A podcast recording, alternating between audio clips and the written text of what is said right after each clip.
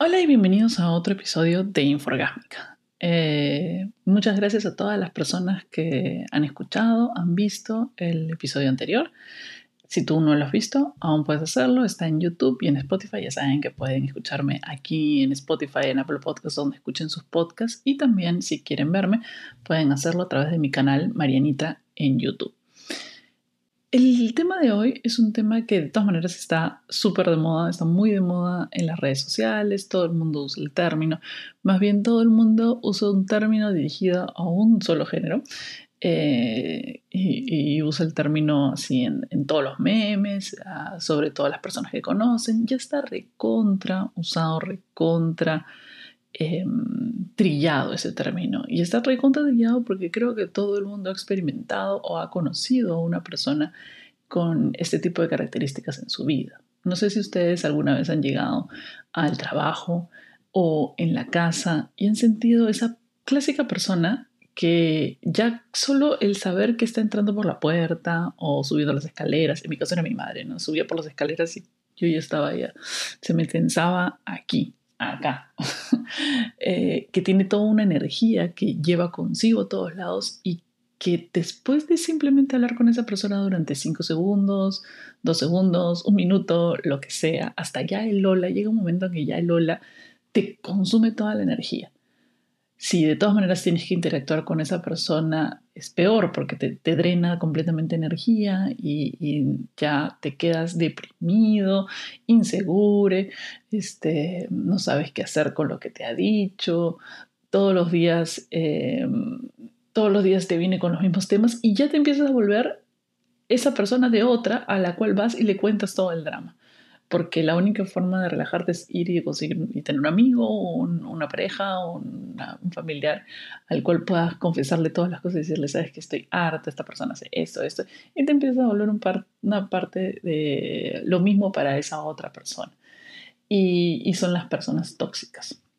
Digo personas porque si bien el, porque como veo siempre en las redes sociales, qué sé yo, que se utiliza mucho y se refiere mucho para, para hacia la mujer, eh, todas las personas son tóxicas y es más, hasta creo que hay una toxicidad masculina mucho más arraigada en la sociedad.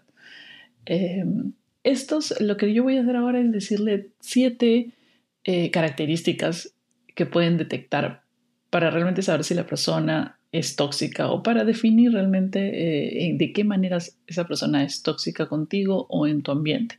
Y también porque no debemos olvidar que todo esto empieza por uno. Entonces, tú también tienes que ser capaz de reconocerte como tóxico. Todo el mundo hemos sido el tóxico de otra persona, eso es un hecho.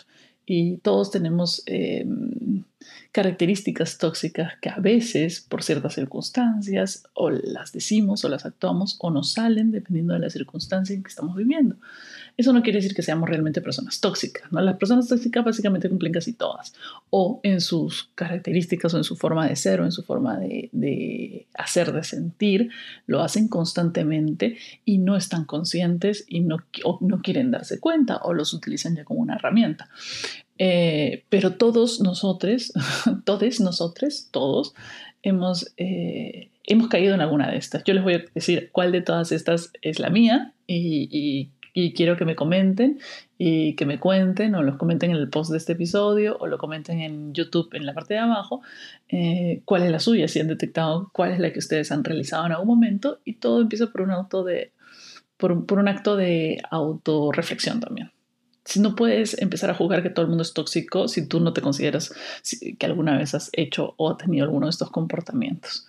La primera es bastante fácil y la puedes reconocer eh, en ti son las personas tóxicas, son personas que te cansan, agotan toda tu energía. Simplemente el conversar, lidiar de cualquier tema, por más chico que sea, se convierte en, en un acto de cardio emocional.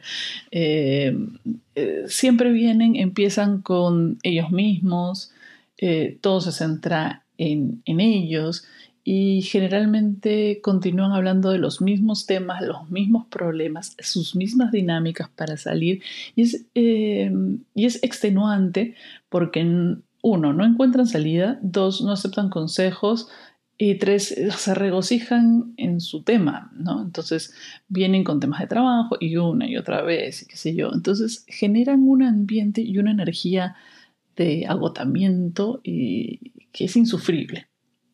Y llegas al punto en que, si es un compañero de trabajo, por ejemplo, em, no quieres encontrarte con esta persona. Y lo que haces es eh, tomar acciones evasivas, tipo para no encontrártelo o para no pasar ese momento en el cual viene con la misma cantaleta. Si es un amigo, trata siempre de evitar estar en ese momento solo, o sea, te acompañas de un montón de gente, te das cuenta que te empiezas a buscar gente porque realmente no quieres ir a su casa sola, porque va a venir de nuevo con, oh, qué flojera. Y realmente esa es la expresión que al final da, qué flojera, amigo, lidiar contigo de nuevo. Es lo mismo, tu actitud es la misma, tú me haces lo mismo, no cambies y ya me agotas.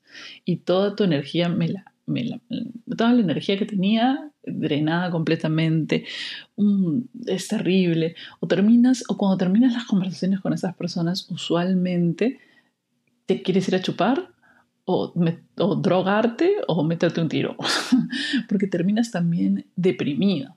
Deprimido porque ninguna de las discusiones, o sea, si tienes un intercambio de ideas o si simplemente te están contando de algo, es como no tiene solución y todo te deprime, la persona no tiene nada bueno para decirte a ti, jamás en la vida. Entonces es como, por favor, mátenme de una vez. Y, así, y así te la pasas con esta persona. La segunda característica que tienen muchas de estas personas es, el, es que hacen una especie de bullying emocional o depresión emocional hacia ti. Generalmente, de repente, algunas veces de repente puede tener efectos positivos porque te han logrado hacer cosas eh, positivas, pero no necesariamente se enfrascan en presionarte y bullearte en tus puntos débiles, de cosas que no haces o cosas que deberías hacer. Y todo para, o sea, todo para enfocarse en lo que ellos creen tú deberías ser o, relacionarte o deberías eh, crear cosas de este tipo. Tú deberías hacer, tú deberías tener tu propia empresa. Ya no estás para mandos medios. Tú deberías salirte de esa empresa y porque te están pagando muy poco y te bulean en hacer cosas y te presionan para hacer cosas de las que de repente uno no está listo, quizás, o sea, quizás son en su mundo, en su mundo o en el mundo normal, de repente son cosas positivas, ¿no? O sea, te dicen, no, tienes que salir de esta empresa porque te están porque te están pagando muy poco, qué sé yo. Pero la manera en que lo hacen lleva un tono de minimización, lleva un tono de yo sé lo que está bien, porque mira, soy, soy, soy un éxito, soy maravilloso, soy inteligentísima o inteligentísimo o soy la reina de Saba. Y, tú, este, yo sé lo que te conviene, entonces yo te voy a presionar, deja de hacer esas cosas, deja de parar con ese grupo de, borrachos que son tus amigos, son unos tarados, son unos malditos, son unos no sé qué, este, e, e, esa persona con la que estás parando es súper tóxica, no deberías parar con esa persona y te bulean al punto de que, o sea, te presionan y te presionan y te presionan al punto que ya no tomas decisiones por ti mismo o misma. ¿no? Los padres, en su mayoría, pecamos de hacerle eso a nuestros hijos porque creemos o tenemos la idea de que sabemos qué es lo mejor para ellos o tenemos una idea de lo que queremos para ellos, lo cual no necesariamente es lo que nuestros hijos quieren o lo mejor para ellos. Entonces los padres constantemente te bulean en carreras o en parejas o, en líneas de vida, ¿no? Tú tienes que hacer esto para tener una casa, para, para poder ser alguien, ¿no? Porque si no tienes una casa y si no tienes un trabajo estable, no eres nadie en la vida y bla, bla, bla. Entonces, este, ese tipo de comportamientos son tóxicos. Ojo, no necesariamente los comportamientos tóxicos hacen a una persona tóxica por favor, tengan en cuenta eso. Esta la tercera es eh, el uso de la culpa como herramienta, ¿no? Hacerte sentir culpable como herramienta o, hacer, o sacarte en cara cosas emocionalmente para lograr sus objetivos. Estas son las clásicas, generalmente le otorgamos una categoría femenina al asunto, pero hay muchos hombres, sobre todo en las relaciones de pareja, que utilizan esto para lograr sus objetivos, ¿no? Si me quieres, haces esto. Eh, nosotros somos pareja, entonces yo he sacrificado todo esto por ti, solo espero lo mismo por ti. Entonces te usan a la culpa, yo doy todo por ti, yo he dejado de salir con mis amigos por ti, yo he cambiado mi estilo de vida anterior por ti. Em, las madres también utilizamos este tipo de cosas. El, la maternidad tóxica, que creo que voy a hacer un episodio acerca de la maternidad tóxica, pero la maternidad tóxica implica toda esta idea en que las madres somos las dadoras de vida y, los seres maravillosos, que hemos dado todo por nuestros hijos y que, y que se nos debe absolutamente todo, lo cual no es cierto. Si tu madre eh, no te respeta como persona, o si tu madre es tóxica, o si tu madre utiliza eso para que tú realices cosas y te quedes con ella, a pesar de que sea una persona tóxica, no es una persona que vale la pena respetarla como madre. O sea, no tienes que quedarte con ella simplemente porque es tu madre, ni cuidarla porque es tu madre. tienes que hacerlo porque se, me, porque se ha ganado tu respeto, porque eres una, es una persona que te valora como tal, ¿no? Em, este, entonces muchas parejas utilizan el, el, recurso de la culpa para modificar el, comportamiento o para ganar algo de las personas. También lo utilizan, el, también hay gente en el trabajo que lo utiliza, claramente, y en las familias también. ¿no? Yo hago todo esto por ti, yo hago todo esto por ustedes, yo he trabajado, yo hago, por ejemplo, conozco una compañera de trabajo que utilizaba siempre el, este, yo tengo demasiadas cosas que hacer, estoy haciendo todo esto, ¿por qué nadie más puede ayudarme? No trabajaba nunca. la buena no trabajaba, o sea, hacía un texto, un texto, es más, casi siempre son las que se dedican a hacer el texto, uy, se demoran tres horas para sacar un párrafo una línea mientras todo el mundo está diseñando o haciendo cualquier otra cosa. Y después, uy, es que yo tengo que hacer tantísimas cosas, tengo que crear todo esto y ustedes no hacen nada. este, siempre hay uno en cada oficina, ¿no? ¿No es cierto? Coméntenme si no es cierto o no. Este, y, utilizan eso. Entonces, ese es otro comportamiento tóxico que sumado o inconstancia hace o caracteriza a una persona tóxica. Este, este punto es un punto que puede ser potencialmente peligroso, es un punto que es determinante en muchas eh, relaciones y en muchas formas de encontrar a esa, que está esa persona tóxica, digamos. Em, hay que recordar que los celos eh, y aquí es donde va este punto, son inherentes a una persona tóxica. Porque los celos nacen de la inseguridad y del, em, del, hecho que uno de alguien no se quiere y de ahí nacen muchas de estas características tóxicas. Entonces, em, si bien eh, las personas celosas son todas personas tóxicas, son mayormente las que actúan en base a sus celos las que, eh, las que uno puede distinguir. Por ejemplo, yo soy una persona celosa en base a mi seguridad. Eh, no tengo celos de posesión, sino de, perder, es el miedo de perder a alguien o de no satisfacer a alguien completamente o de no ser suficiente para otra persona o para el trabajo o para cualquier cosa. Entonces eh, soy muy celosa, pero no actúo en base a mis celos. Más bien todo lo contrario, lo cual hace que no tenga esta característica tóxica de la... Eh, del, de la del poner límites a la persona. esas personas celosas que realmente actúan en base a sus celos y, controlan la vida de las otras personas, ya sea física o mentalmente, son personas características tóxicas, eh, son personas potencialmente peligrosas, em, porque uno no sabe hasta qué ocurre, ¿no? no sabe hasta qué realmente actúan en base a estos celos y, o sea, te pueden dar muchas señales, pero como son de a poquitos, tú dices, ah, bueno, este es poquito, este es poquito, este es poquito, pero si miras a lo largo de la vida, han acumulado una serie de, de acciones o, o discursos que sumados todos hacen de que una persona sea potencialmente peligrosa para ti, tanto física como emocionalmente. Ambas cosas son igual de peligrosas. Entonces, esta característica tóxica del, controlar, del control hacia la otra persona es eh, una, una de las más evidentes, una de las que muchas veces dejamos mucho por alto porque nos gusta que nos digan cómo hacer las cosas. De repente somos personas que tenemos eh, depresión y, nos gusta que las otras personas nos aconsejen, nos digan cómo ser, qué hacer. y hay mucha gente que que ha romantizado el los celos, han romantizado ese tipo de cosas cuando son muy peligrosas. Em, entonces ya sabes que si alguien está tratando de controlar tu vida de alguna manera, ya sea en lo que vistes, cómo luces, con quién andas, en donde trabajas y puede ser, te lo puede estar pintando con las mejoras de las intenciones. No, es una conducta tóxica. Lo otro, nadie, mucha gente conoce, yo conozco de primera mano muchas personas que realizan este tipo de actividad, es hacerse las víctimas. Hacerse las víctimas porque realmente en su mente ellos piensan que son víctimas, no lo están haciendo, o sea, no se lo están inventando, mm, solo los psicópatas pueden recrear ese tipo de cosas y hacerse las víctimas cuando saben muy bien que no. Em, eh, hay que diferenciar eso, o sea, hay gente que se hace la víctima. Em, y, tiene todo sufrimiento, el mundo está en su contra, porque realmente hay una parte de su cerebro que realmente está funcionando así.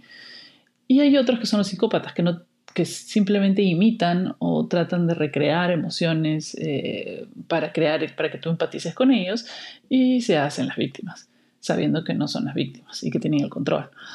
Em, es muy delicado porque tratan de que tú empatices con ellos y si eres una persona empática, una persona que siente o que ha pasado por las mismas cosas, eh, tiendes a caer en la trampa. Pero las víctimas son constantes y constantemente el mundo está en su contra. Básicamente nacieron y el mundo se puso en su contra. Eh, todo lo que haces es en su contra. Nadie los quiere, nadie los respeta, nadie, este, eh, todo el mundo los ataca. O sea, básicamente van al trabajo y su trabajo no está mal. La gente lo ataca. Eh, sus ideas no están mal, la gente lo ataca. Eh, o, se despiertan y, piensan que toda la gente a su alrededor les, le ha mandado mensajes negativos. O sea, todo lo ven de esa manera, usan ese tipo de cosas como le dijeron, no sé, pues un tío lo llamó y le dijo, oye, ¿cómo estás? Eh, me gustaría conversar contigo. Uy, no, ya, el tío me está atacando porque siempre me llama para pedirme estas cosas, porque siempre esta gente, toda la gente me pide favores, toda la gente me utiliza por, por mi, no sé, pues por mi carro, eh, toda la gente me utiliza por mi dinero, toda la gente me utiliza porque soy mujer toda la gente me utiliza porque soy bella. Entonces, si bien hay circunstancias em, en las que claramente eh, no es una la, la, victimización o el ser víctima es real, eh, por ejemplo, te atacan en redes por ser mujer y claramente está ahí que lo están haciendo exactamente por eso, o, alguien te ataca porque es un machista, o realmente están haciendo un ataque homofóbico, o el ataque es racista, y que son claras evidencias que sí es eso, y uno no, es la, no, no se está victimizando, sino es claro el hecho.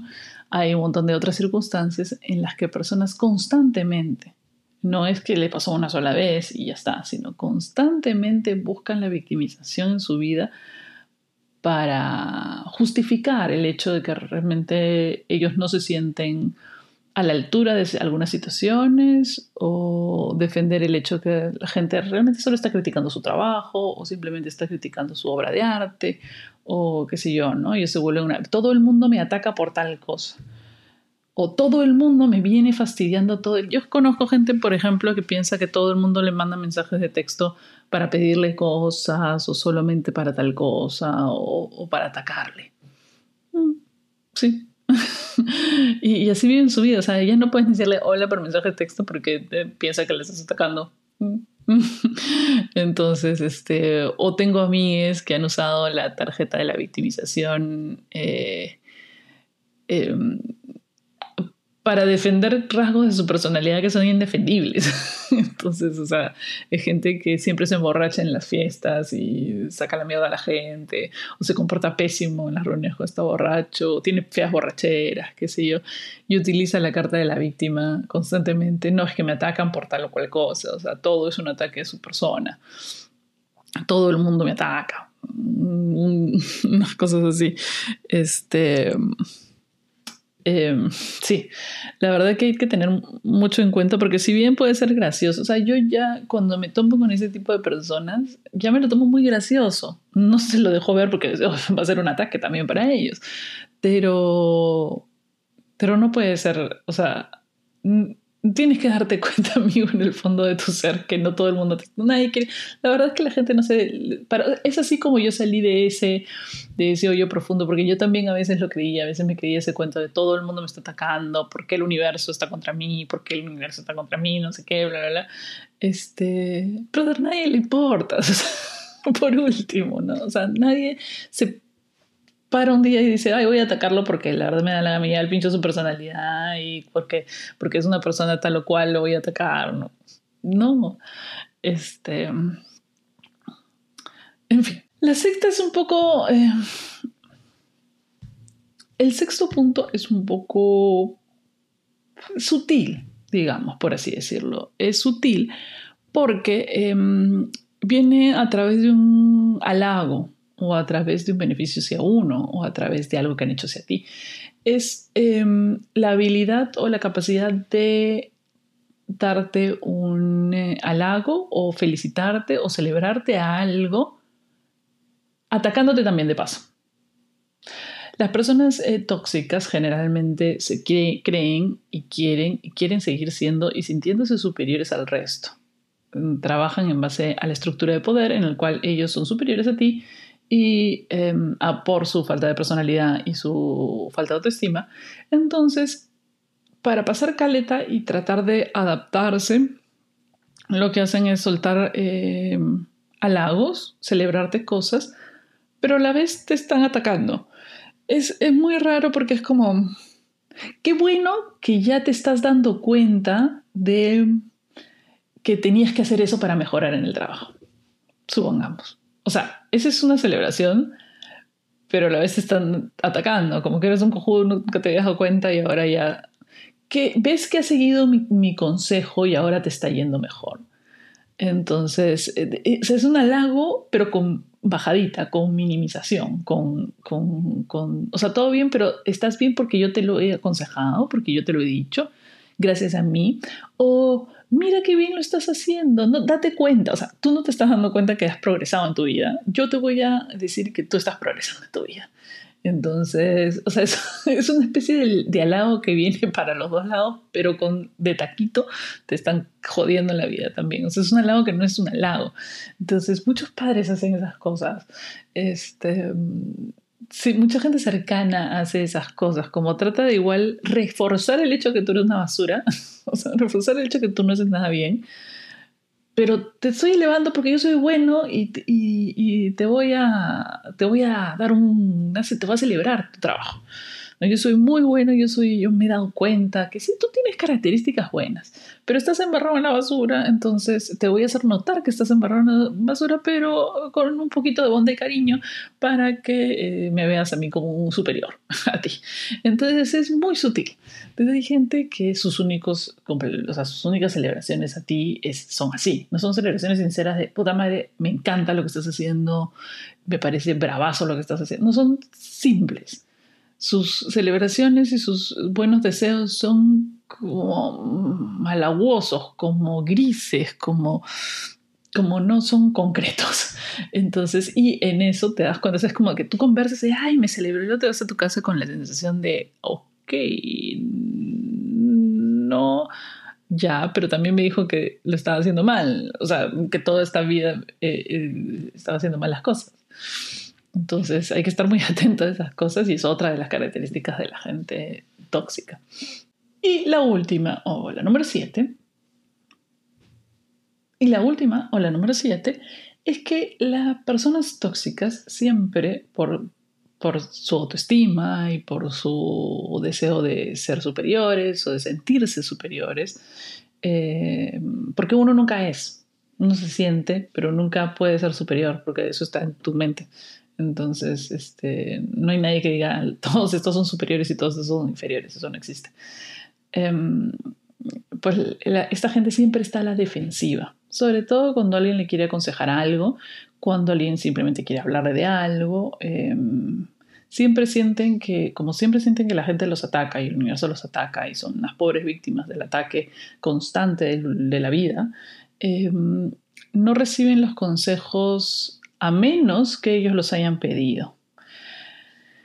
digamos que si es una persona que ha contratado a un terapeuta, solo va a recibir consejos de terapeuta y no necesariamente se va a poner a la defensiva. Hay gente ya loca que sí lo hace, ¿no? O sea, va, a pedir consejo y que no se pone en la defensiva con respecto a eso. Pero la gente que tiene... Pero si tú quieres aconsejar a una persona, una de estas personas tóxicas, es un poco complicado porque va a pensar que lo estás atacando y va a estar a la defensiva y, y si tú le dices, eh, no sé, creo que deberías, pues no sé, mejorar tu trato hacia las personas, siempre te va a contestar como, pero si tú qué sabes, si tú te has tratado mal fulanito, menganito, no sé qué, o tú sabes, tú qué sabes si tú has hecho esto y esto y esto. Generalmente sus ataques van en, en tratar de minimizarte más a ti y tratar va en tratar de minimizarte más a ti y tratar de sentirse menos a ti para que tu consejo no sea aceptado. Em, o no los escuchan simplemente. Pero generalmente están en la defensiva de sus pensamientos, de sus opiniones y de sus sentimientos. Entonces es muy difícil lidiar con una persona tóxica que no se ha dado cuenta de sus comportamientos tóxicos em, porque no, no, va a querer entrar en razón y siempre te va a estar contradiciendo todo. Pero en fin, o sea, hay que tener en cuenta muchas cosas. Estos siete comportamientos no vienen todos envueltos en la misma persona lo puedes encontrar en varias personas. Hay comportamientos tóxicos, hay personas que tienen ciertos comportamientos tóxicos y hay personas que son tóxicas porque casi todas estas cosas las tienen en conjunto. También hay que tener en cuenta que cada uno de nosotros en algún momento ha tenido alguno de estos comportamientos tóxicos y siempre tenemos que empezar por nosotros antes de hablar de los demás. Y lo otro es que si no estás haciendo un análisis clínico de una persona o, diciendo características, casi todo lo que comentario que tú emites acerca de otras personas tiene más de ti que de la otra persona. Y eso siempre hay que tenerlo en cuenta cuando hablemos de otros y de otros. Este, eso quiere decir que yo tengo toda esta característica, no. no, mentira. Yo sí, yo sí he caído en la victimización, en, he tenido ese comportamiento tóxico de víctima eh, muchas veces, sobre todo en mis estados más depresivos, eh, pero era más parte de la de la victimización, eh, más de la depresión que de, que de un ataque hacia otras personas o una defensiva hacia otras personas. También he tenido comportamientos de estar a la defensiva porque pensaba que las personas estaban tratando de, dañarme o estaban tratando o, que sabían menos que yo en todo caso. Eso es parte del ego, de pensar que uno sabe más o tiene más conocimiento que los demás. Em, y, y sí soy una persona celosa, pero mi depresión y mi inseguridad no me deja actuar en base a mis celos porque pienso que se van a ir. Entonces es peor aún. y generalmente todos, o sea, mi peor característica es que yo me guardo todo lo que siento para mí no se la comento a nadie, a menos que sea una borrachera diciendo detesto tal cosa a mis amigos, lo cual también es un comportamiento tóxico porque no le tengo que botar mi basura a los demás. Así que mis amigos que me están escuchando y les he botado toda mi basura, discúlpenme pero a veces uno necesita eh, descargar eh, el ambiente tóxico en el que tiende a, enfrascarse a veces. Bueno, si les gustó el episodio, ya saben, síganme, eh, suscríbanse a Spotify, suscríbanse a YouTube, compartan este episodio que es lo principal, compartan con personas que creen que tienen tóxicos a su alrededor, si tú tienes un tóxico o una tóxica a tu alrededor, eh, hazlo como sarcásticamente y compártelo en tus historias, etiquétame para saber que lo están compartiendo y porque eso me ayuda muchísimo, muchísimo, muchísimo. También pueden colaborar en, este, en el enlace en la biografía de mi Instagram y seguirme en Facebook, Instagram y este, Twitter como Marianita para más contenido y para conocerme un poco más.